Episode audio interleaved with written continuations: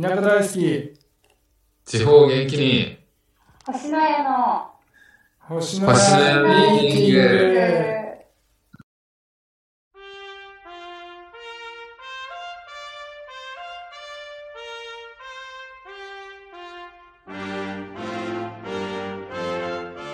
はいそれでは星野ミーティング始めていきたいと思います星野屋のマサルです同じく星の屋の山ちゃんです。同じく星の家のアンナです。よろしくお願いしますよろしくお願いしお願まいす。します。お二人の星野屋の将来星野屋こうなってたいみたいなのをお願いしますえー、私からいいのあどうぞどうぞ星の屋こうなってたいみたいなのは、今の時点で思ってるのは、はいはいはいえーっと、なんかこう、星の屋として、その教育、もうここの地域に住んだら、すごく自然も豊かで、で、なんか人も良くて、っていう田舎はいっぱいあると思うんですけど、うんもちろんで、そこに、あの、自分、この子供、うちの子供たちをこう、通わせたいみたいな。はいに住んで、子供たちをここに通わせて、で、しかもそしたら英語もペラペラになって、はいで、なんだったら IT のプログラミング教育とかも受けられたりして、なるほどなんかこう、自分の子供たちにもすごい可能性を与えられるし、で、のびのびと育てられるし、はい気持ちの綺麗な場所だしっていうような、そういう環境を、あの、提供できるようなはいはいはいサービスを、まずは作って、で、それと一緒にその、田舎の良さを生かした、うんグランピングとか、あのー温泉とか、そういう観光業、はいはいは力を入れて、で、そこでまあ仕事を生み出したいですよね。いなるほどなるほどで、仕事を生み出せば、あの人も来てくれるし、なので仕事もあるし、で、教育も整ってるし、はいで、住む環境としてはもう最高だし、生活費はすんごいかからないし、みたいな場所を提供して、はいただ自分たちもここに引っ越そっか、みたいな、はいふうな考える人たちも増えて、はいはいはいそういう、あの、一つの形を、成功事例を作ったら、はいそしたら同じような環境の田舎、いろ、いっぱい日本中あると思うので、うんまあそうですねありそうですよねなんで、その田舎の良さを生かした環境で、なおかつ教育は自分たちの持ってるノウハウをそこにそのままもあの提供してみたいなやり方で、はい一緒にうちの田舎でもやってくれって手挙げてくれる方々いらっしゃったら、ちょっとそっちでもやって、こっちでもやってっていう風にして、はいはいはいあの、似たような、でもその地域の特色を生かした、あの、また別のいいサービスっていうのを日本全国でやっていくみたいな。そんな形が今の時点では自分は思い描いてる星のやの。リースはそれにめちゃくちゃ星野でコミットしてるとそれをやってるっていうそうですね。なるほどなるほどなるほはどいいですねはい。それが今のイメージですね。なんかそんなんだったらすごい楽しく、あの、今後星のよに参加してくれる人たちも楽しく取り組んでくれるようなうんうんうんモチベーション高く働けるんじゃないかなって思えるので、確かに確かそういう会社にしていって、そういうサービスを提供したいなと思ってますね。になるほどいいですね、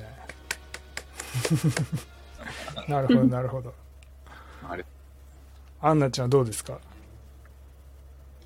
えー、まあ、今、山ちゃんが言ってくださったこと、というか、大きい目標として、星の家が目指していくところとしては、なんかまあ、そうというか、共感というか、するんですけど、はいはいはいやっぱりなんか、一つ一つクリアしていかなきゃいけないなっていうふうにすごい感じていて、ああですよねななんかこう、言って今、なんて言うんですか、動けるのって私たち3人じゃないですか。そうですねなので、まあ、このラジオも始めたのもすごい一個のステップだと思ってますし、はいはいはいなんかどんどんこう、人を巻き込みながらというか、はいはいはい一つのことに対して、こう、共感してくれる人とか、こう、アイデアをくれる人とか、こうどんどん巻き込んでいきながら、一つ一つクリアしていかなきゃいけないんじゃないかなっていうふうに感じているのと、はい。間違いあない。と、山越に初めて行ったのが、私今年に入ってから、あ、今年、そうですね、今年に入ってからとかだったんですけど、はい。が実際に行くまでどのぐらいの田舎なのかとかが正直なんかイメージがついてなかったんですよ。はいはいはい。で私も田舎だけれどもなんかこうい田舎だけれどもはいはい。なんかこう田舎といえどいろいろあるんだなっていうふうにすごい思う思ってはいはいはい。なんかこうまあ思ったより思っていたよりもはい。すごく田舎だったけど、はいはいはい。なんかそこが、なんかこう、強みというか、はい。すごい可能性を感じたんです、私的には。おおなるほどなるほど。私が住んでたというか、私の地元の田舎は、はいなんかこう、ある程度成立しているというか、最近なんて言うんですか、 なんかこう、でキンキンで、なんかこう、もう人がいないとか、そういう風に多分な、ならないというか、ああ、はい。こう、いい、なんて言うんですか、こう、いいベッドタウンみたいな感じで、あベ、ベッドタウンいいベッドタウン。ベッドタウンうんっていう感じで機能している田舎。はい。はい。なんですよ。だからそれはそれで成立しているというか、うんうんう多ん。分そこに住んでいる人たちはそれが目的で住んでいるわけだし、はい。まあそれにそぐうようなお仕事もあるし、その医療機関とかもあるし、はいはいはい。まあ子育てに関してはちょっと環境としてね、なんかもうちょっと求めているところがあるっていうのは友達とかも言ってるので、はい。そあのー英語を習わせたいけどとか言ってるんですよ、実際友達が。うんうん、うん。。今、ちっちゃいと、あの、子供がいる友達がだんだん増えてきたんですけど、はい。なんかこう、英語とか習わせたいけど、自分もできないし、みたいな。ああ、なるほどなるほだから家で教えるとかもできないんだけど、いい教室とかってなると家の近くにはないから通わせられないし、みたいなことは言ってるので、そういう英語教育とかは星のやで、こう、いろいろ頑張っていくことで、いろんなタイプの田舎に貢献できるんじゃないかなとかは思ってますね。ど。なるほど。うん。観光業とかは、むしろ、その山越とかの方がうん。すいごい強そうです。おなんかこう、私の田舎に観光で来る人って多分いないしーあ、そうなんだ。いや、いないと思います。なんか何しに行くみたいな感じになりそ うサッカーな見んに行ですよ行ね。くじゃん。 と、アンまナ あちでゃも、ん、そアれンナはちゃんし仙か。台に行っちゃったらね、そうなんですけど、うんうんその、私の元々の出身地は、その仙台市じゃない隣のそっ市だから、そっちに行く人ってなかなかいないと思うんですよね。みんな仙台でストップしちゃうから。あなーかなかいないけれども、でもこう、山越とかは、なんて言うんですか、そこにしかないものがいっぱいあるから、すごいなんか、なんで貴重なんですよね。なんかわざわざ見に行く価値があるというか、わざわざ行きたいって思える環境がもうすでにあるから、はいはいはい。なんかそこにプラスアルファで何かがくっついてくれば、はい観光地としてはすごい成立するなっていうふうに感じてるので、なるほどなるほど。はい、うん可能。性はあるんじゃないかなって思っああ。ありがとうござていいうま感す。じです。はい。なるほどお疲れそうかそうか。うんいやー、それで言うと同じように、マサルさんはどんなイメージを持って考えてますそうですね。いやもう全くお二人がおっしゃった通りなんですけど、なんか声はね声二重に聞こえてません？いや、はい、どうぞこ俺だけか。めちゃくちゃ声がに。今日ちょっと天然なんだけど。いやちょちょっと待って本当 にあのオンラインであるさ声が山彦なんですよ僕今。あありますよね。なんか自分で喋って自分の声が返ってくる。そう。俺だけなのこれ。私、全然普通に聞こえてます。そうか。大丈夫です。あ、治った。うんよし。まあ、ここはカット、編集しますね、ちゃんと。はい。 私はですね、全くお二人がおっしゃる通りなんですですけど、おっしゃる通りなんで、意外と星のやの、それを実現するために、1年間にどれだけ売り上げが必要なのみたいな話したことないなと思ってそれを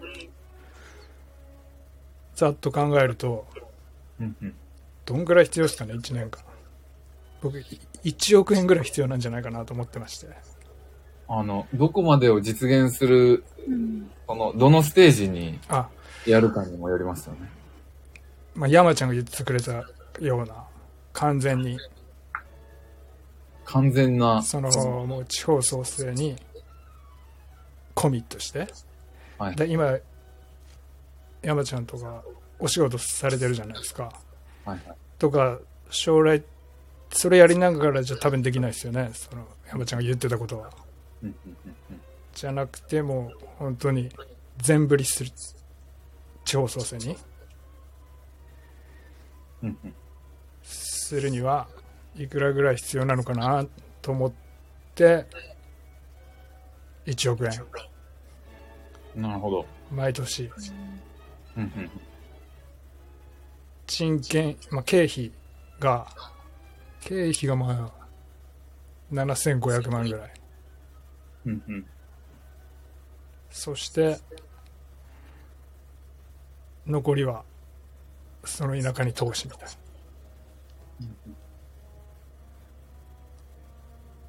その辺はどう思いますかいやー、その辺むしろ1億円とかじゃ全然効かないぐらいの額 にそのなってくんじゃないですかね。その今言ったような状態になってる時は。だって例えば1人700万とかの年収を稼ぐみたいにしたとして、はい。で、そうしたら10人で7000万で、はい。もう。そうそうそんなぐらいの感じの計算ですね僕のも。もう20人で働くってなるだけでも、お金としてはそんぐらい必要になってくるじゃないですか。1億4000万人。はい。ああ。人だけでね。人だけで。なので、もうその状態になってる頃にはもう全然売上高1億円とかじゃ足りないか。ないんですけど、なので、ステほんとステップバイステップで、イメージとしては、はい。あの英語のおサービスを使ってもらって、はいはい。例えば、そこでの売り上げが、あの、アプリの売り上げが、うんまあ、15万とか、20万とか、うん。月々ね。はい。ってなったとして、まあ、じゃあそこに自分の、あのー本業の収入とかもつぎ込んだら、まあ、月30万とか。まあ、アプリだけで月30万円、あの、売り上げが純粋に上げられ、上がるとして、利益が上がるとして、うんうん。で、そしたらそのお金を使って、一人山越しに行ってもらって、はいはい。でその人の生活費として、そのお金をまず全振りして、はい。で、その人にそこで動いてもらうっていうことをやって、で、何をやるかと言ったら、まあ、例えば、その地元で農業をやるでもいいですし、あとはその、外国人の先生を一人。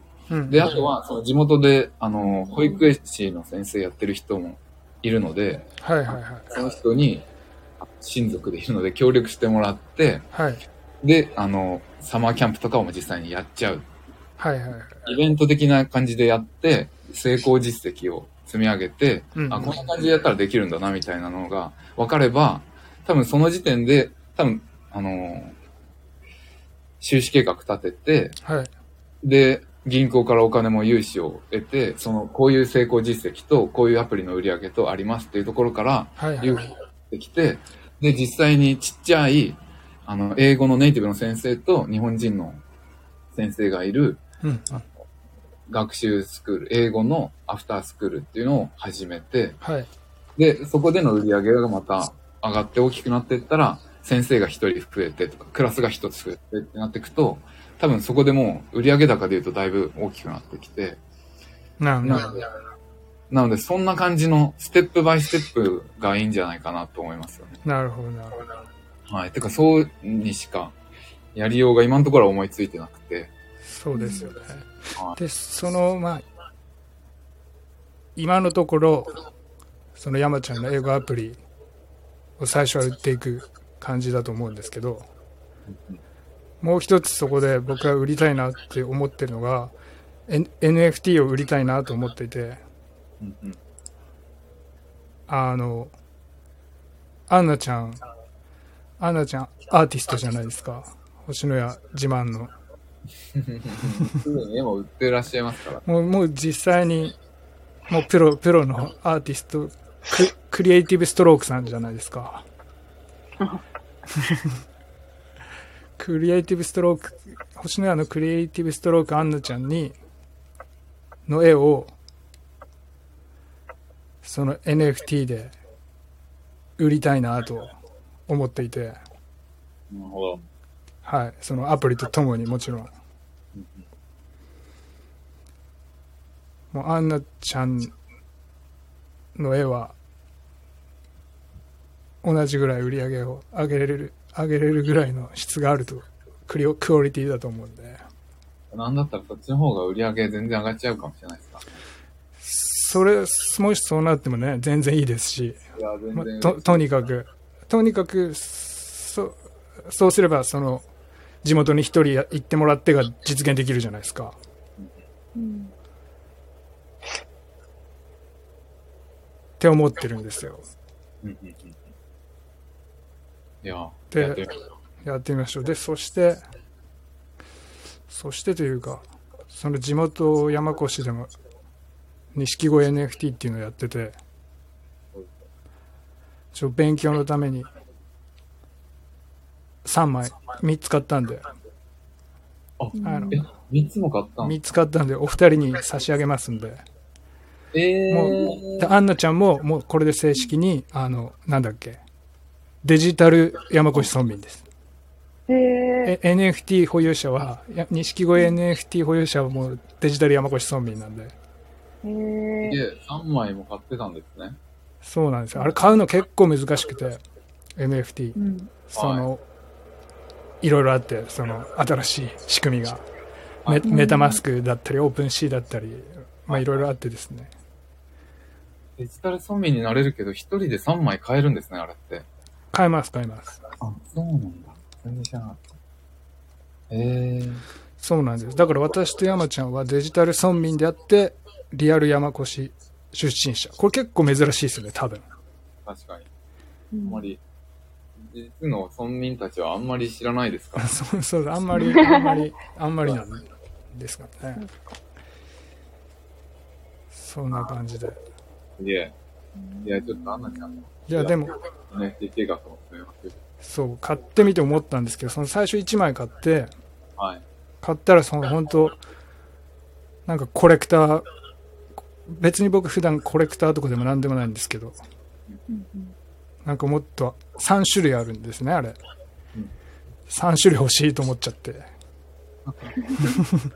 なんかね、残りの2種類も、い予定にはないんだけど、残り、あの、二人二人にあげればいいかと思って、えー、残りの2種類も買っちゃったっていう。もう本当だからその残りの2種類買っちゃったのは、コレクターでもない僕のコレクター、心くすぐられたんで、なるほどで。アンナちゃんの絵なんかもっとくすぐるんじゃないかなって、すごい思ってるんですよ。なるほど。あの NFT 結構高くなかったですかい1枚、 1万円ぐら一い。一万一万円。切るぐらい一万何千円。あ、そうなんだ。えー、だから、た、安くないじゃん安くないけど、もう本当なんか、全種類欲しいっていう衝動が抑えられずみたいな感じよね。なるほど。で、本当買ったら買ったで、もう全然二人にあげるの全然 OK で。だから本当完全になんかコレクター心理じゃないですか、これって。多分。なるほど。別にそこまで必要じゃないのに。 っていうのを、全然、アンナちゃんのアートで働かされるんだろう。働かせれるんじゃないかなと思って。なるほどですね。はい。いや、やってみましょなるほど。そんな感じなんです。う。どうですかアーティストのアンナちゃん。あアーティスト、あの、クリエイティブストロークって、クリエイティブストロークって何のことを言ってるんですか、アンナちゃんの作品のことなのか、アンナちゃんのことなのか、全部ひっくるめてなのか。それすごい気全部にひっくるめて。なるほど。アンナちゃんプラスアンナちゃんの作品でクリエイティブストロークだった。アンナちゃんのアーティストとしてのいやあのビジョン、ンは、ビジョンは何なんですか欲望、よや野望。はい野望 うんあアンナちゃんの野望。えー、でもなんかこう、何かしらの、なんか、いや、野望っていう野望はそんなにないけれども、ほうほなんか、今の、今私ってこう、iPad でしか書いてないんですけど、う。ほうほあの、普通の紙、紙というか、普通のこう、ものとして、う。うんうん。あの、なんだろう、お客さんとかに届けられるようになりたいので、ほうほう。あ、そうなの今のさ、うん。アンナちゃんの作品さ、あの、はい。ウェディング、うんうん結婚式はいで使われるやつじゃないですか。はいではいはいその、実際に結婚式場にそのアンナちゃんの作品が額に入ってある写真とあーはいはいはかいインスタで見たんですけど、あれはどういうことですかあれはもう、私がデータでお渡ししてて、好きなように、好きな紙に、あの、あお客様自身で出してもらって、印刷してもらってるんです。あーなるほど。じゃそうあ、あの額に入れたりは、お客さんがやってるんだお。客さんがやってる。あそうそうそうなんですよ。なるほどね。そういうことか。なんかもうあれを普通に、あの、そのものとして、うんうん。もうちょっと自分で作っていきたい。なんかどうしてもやっぱりデータで渡して、印刷をかけて仕上がる、なんていうんですか、質感というか、と、私がこう思い描いている完成の質感多分ちょっと違くって、おーなるほど。いいですね。ちょっとアーティストっぽい意見。だからなんかもうちょっとその、自分が思う最終形態をちゃんと作って、それを人に届けたいなって思うかな思ったりしてます。なるなるほど、なるほど。そういうこあとはその、もしね、山越で教育関連の何かをするときとかうに、ん子供たちとかと絵を描いたりとか、と。はああ。はあ、いいですね。なんかそういうのもやってみたいなって思ってるので、なるほど、なるほど。いい、いいと思う。いや、めっちゃいいそんなイメージを膨らませながら。多分普通に子供にとっては、絶対英語より絵の方楽しいしね。そうだね。いや俺子供だったら絵かな。どっちが役に立つかって言われたらね、英語と絵ってかなりえーね、まあ、うまくなるようにもよるけど、あれだけど、子供が楽しいかっつったら絵だよね。多分。まあ、いやー、まああれ楽しみ方によるんじゃない多分勉強まあを確かに。そっかすそるっていうよりかは、もう外国人の先生とただ遊ぶっていう、好きなことして遊ぶだけだからね、そのイメージ的には。そうかそうかそうかそうか。あ、じゃあ、そうか。ただ遊んでるだけなんですよ。それはで。そのプログラムに絵絵があってもいいよね。絵があってもいいってことですね英語でしゃ、英語で喋りながら。そうですね。そういう感じがすごいいいと思いますね。なるほど、なるほど。楽しそなので、う。なんか、イメージ的には外国人ネイティブの保育園の先生と一緒に、うんなんか、田舎で花とかを摘みに行ったり、なんか葉っぱとか摘みに行って、はいはいで、。それでもう絵の具とかも作っちゃって、一緒に。ああ、いい。で、それでお絵描きするとかも、すごく田舎ならではの遊び方で楽しそうな気がしますね。なるほどね。はい。それはできそうだもんね、普通にアンナちゃんが。もう、全部楽しそう。いや、そういうのも良さそうですね。なるほど、なるほど。いやー、夢が広がるな。なんかそのデータの良さもありますけど、確かに実際の形のうんうん。ものを届けるのも、どっちも良さそうですね。良さそう。なんかデータだと自分の好きなものに印刷したりとか、なんだったら服の T シャツにうんデータとして使ったりとか、あとちょっとした小物にえそれで印刷したりとか、うんうん。データならではの、お客さんにとっては使い回しが効いていいですけどあるねね。データの良さが。そうそうそうそうそう。そう。そういうデータ上でも自分の好きな質感とかをもうちょっと出せるようにしていきたいでああす、ね。技術、技術アップ、技術力アップ。うん。そうそうですね。なるほど、なるほど。いいですね。アプリのデザインとかも関われたら関わりたいので、いいですね。確かに。ぜひ、お願いします。こそうだね。いいね。それで。うちなみに、クリエイティブストロークのホームページは私が作りました。おお。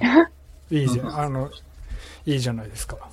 はい。なので、それに引き続き、アプリ作るときは、ちょっと、アンナちゃんのデザインをアプリに入れて、キャラクターデザインとかね。キャラクターをデザインしてもらって、うんいいいじゃないですかい。感じにやっていきましょなるほど、なるほど。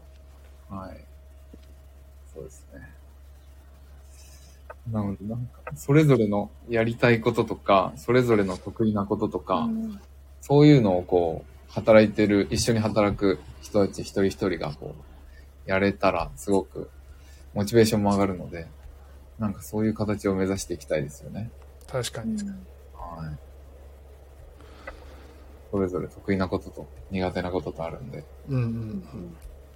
得意なことを思いっきりやれるような星のようにしていきたいですね。はい。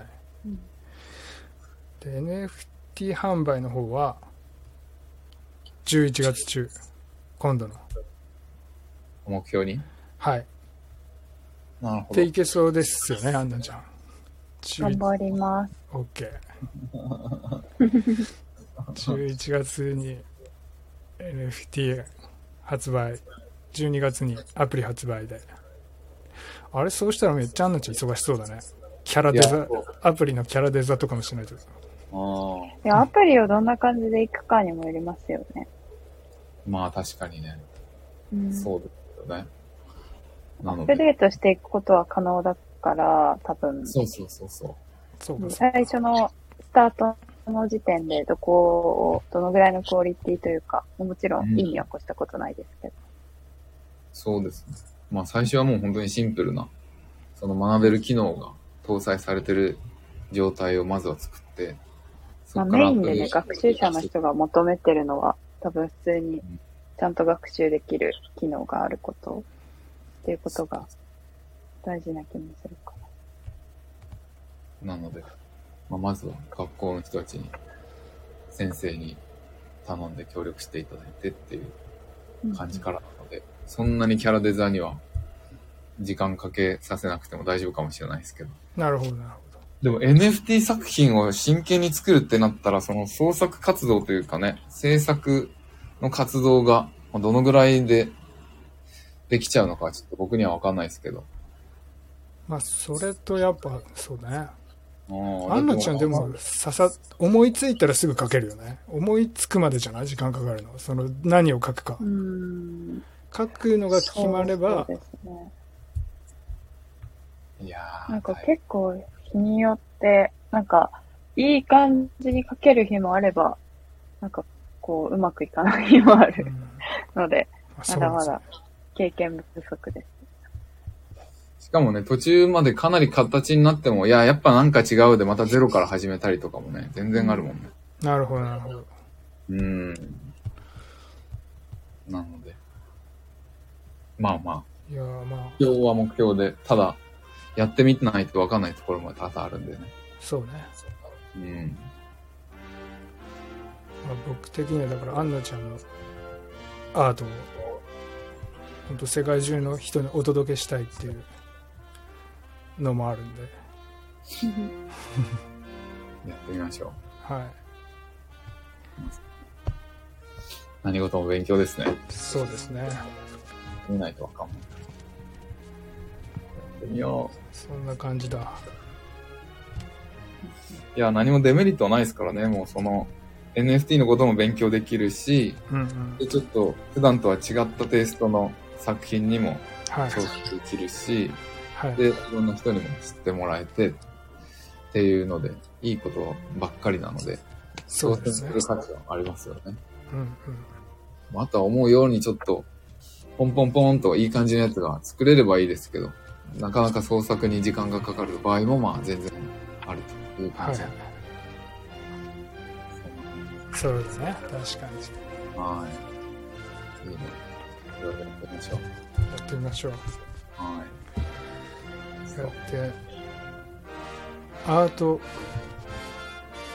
アート思考問いから始めるアート思考っていう本を読んだんですけどちょっとアートを勉強しようと思ってなるほど。自分は書けないですけどねクリエイトできないですけどちょっとアートアート思考とかなんか聞くじゃないですかはいはい。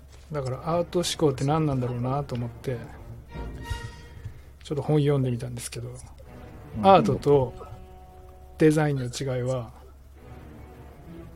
デザインは他人の目的や誰かの問題解決のためにうん。作るものなるほはいはど。だいから、まあ、ビジネスとして成立しているのは、まあ、デザインでアートっていうのはもう作りたいから作るうんアーティストがっうんうんていうのが違うよっていうこのうんうん吉井さん問いから始めるアート思考の吉井さんを定義してるんですけどなるほど。はいはいはいでアートには必ず問いが問いクエスチョンがあるほうほう。みたいなその現代社会に対して現代社会に対してのことです。そうそうそう現代社会に対してのクエスチョンがあってそうですね例えばバンクシーバンクシーっていうはいはなんい。か有名なアーティストさんいるじゃないですかはいそのバンクシーっていう人が2018年に「ガール・ウィズ・バルーン」っていうハートを持った女の子の有名なやつです。売ってでそれが日本円にして1億5500万円で落札されたんですねえー、でその落札された瞬間にそのえシュレッダーにかけるんですよえー、でそのバンバンクシーのそれの問いはそのアートっていうのはそういう物質的なものに価値があるのかそれとも値段をつけ値段をつけられる物質的なものに価値があるのか値段をつけられない内在的なものにアートが価値があるのはどっちっていうのが問いだよそのアートのなるほど。だからシュレッダーにかけるまでが作品みたいななるほど。でっていうのが2018年にやって1億5500万円で落札されたんですけど2021年に3年後またそのシュレッダーにかけられたやつをオークションにかけてそれが今度29億円で落札されたんですえだー、からこれはバンクシーの問いが世間に認められたっていうなるほど。内在的な。そう内在そうアートは内在的なものであるみたいなうん。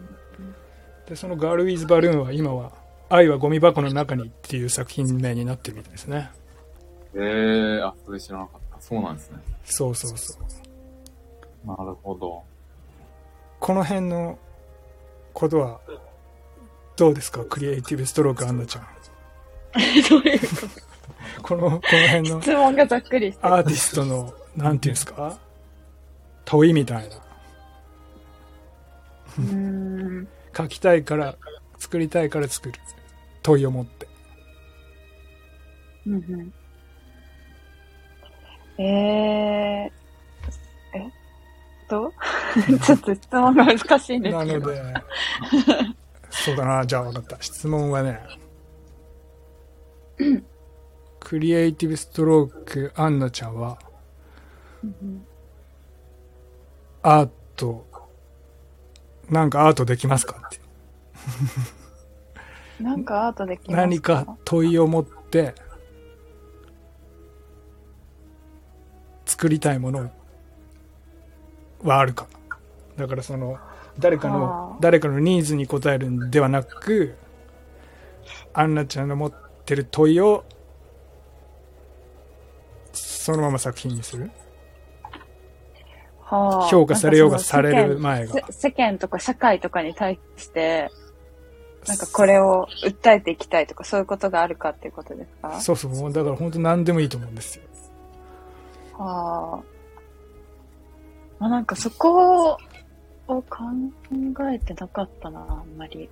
なんか私が書いてるはいる理由というか、はいはいはい。は、なんかこう、人が見て、はい。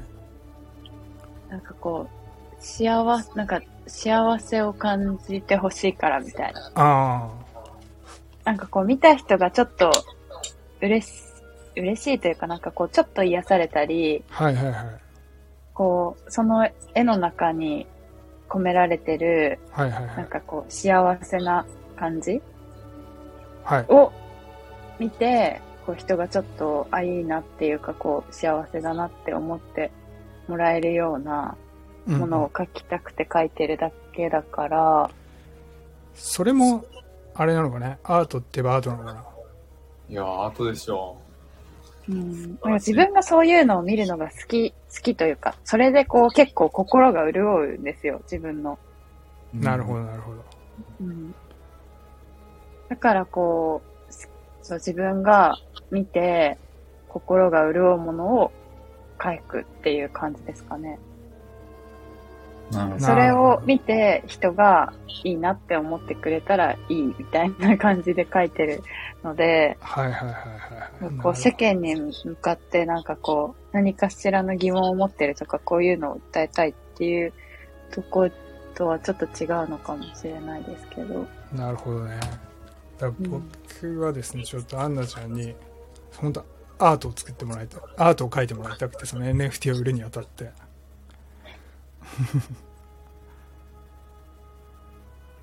なので、どうですかなアるンアンナちゃんの中に、アーティスト、アンナはい ますかその、だから問い、問いを表現するみたいな。表現したいから表現するみたいえー、ちょっと考えさせてくだ さい。な。いや、ぜひそん なあアーティストアンナちゃんのアートをね、一枚は見てみたいなっていう。うーん、なるほど。どうなんですかねそれ絵とか描いてる方って。そういうのないんですかねいや、多分書きたいものを書くみたいなのを追求してるイメージだけどな、自分としては。そうだよなんねか。その社会に対しての疑問とか、こう、不満とか、なんか疑問とか不満じゃっていう意味じゃないんだよね。疑問とか不満っていう意味じゃなくて。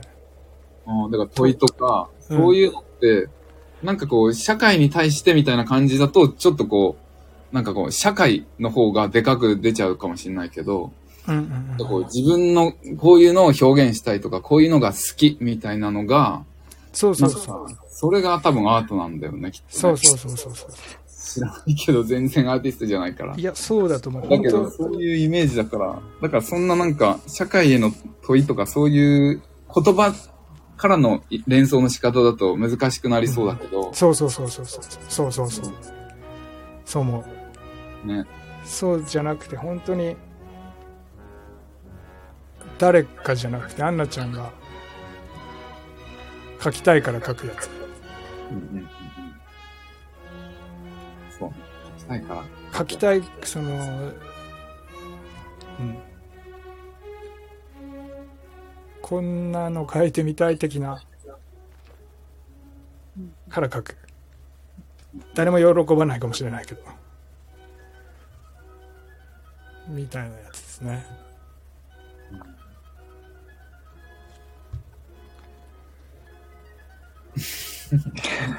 が書いてほしいなっていうを書いてほしいなあはい。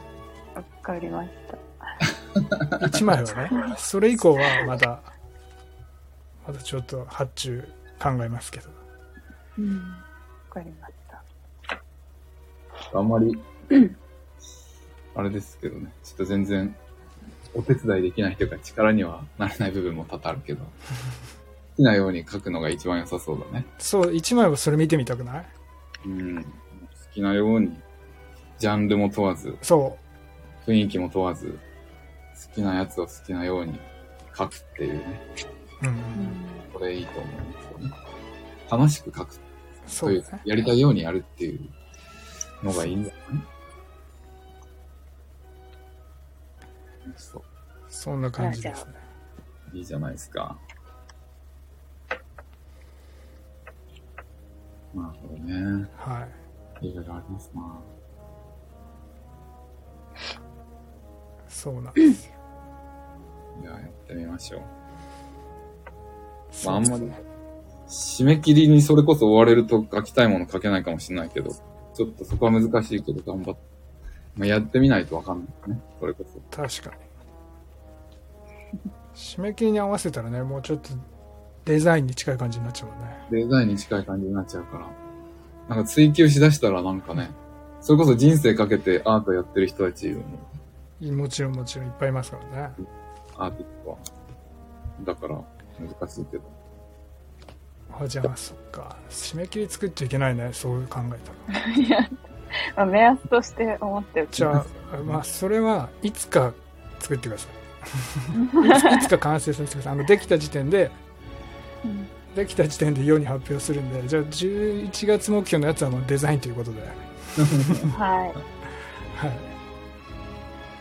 い、ねアンナちゃんのアートはいつか完成、うんいやでもなんかそういうのそういう感じがアートっぽいよねいつか完成いやー、絶対そっちだと思う。完成しないかもしれないっていうそうそうそうそう。いやアートっぽい本当になんかアートな感じするなんか11月にできるって言われたらいうん、いや、そうだよねね。、うん。よりもできるかもね、っていうね、う勝手に二人で好きかって言ってますけど、アンナちゃん。ん、あでもあいやいやいそやっちがいいなアートっぽい11月はだからすいませんじゃあデザインアンナちゃんのデザインでうん NFT ちょっととりあえず出すんではい。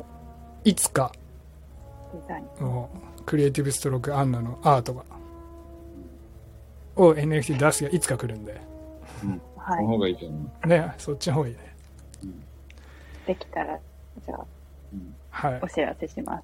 お願いします。お願いします。じゅ11月の方はデザインでお願いしますね。はい。わかりました。そっか、そのデザインの発注もまず、まあ、じゃあそれおいおいします。どんなのをはい。書いてほしいか。うんうん。言ってください。はい。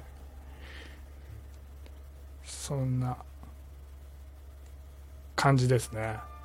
うん。はい。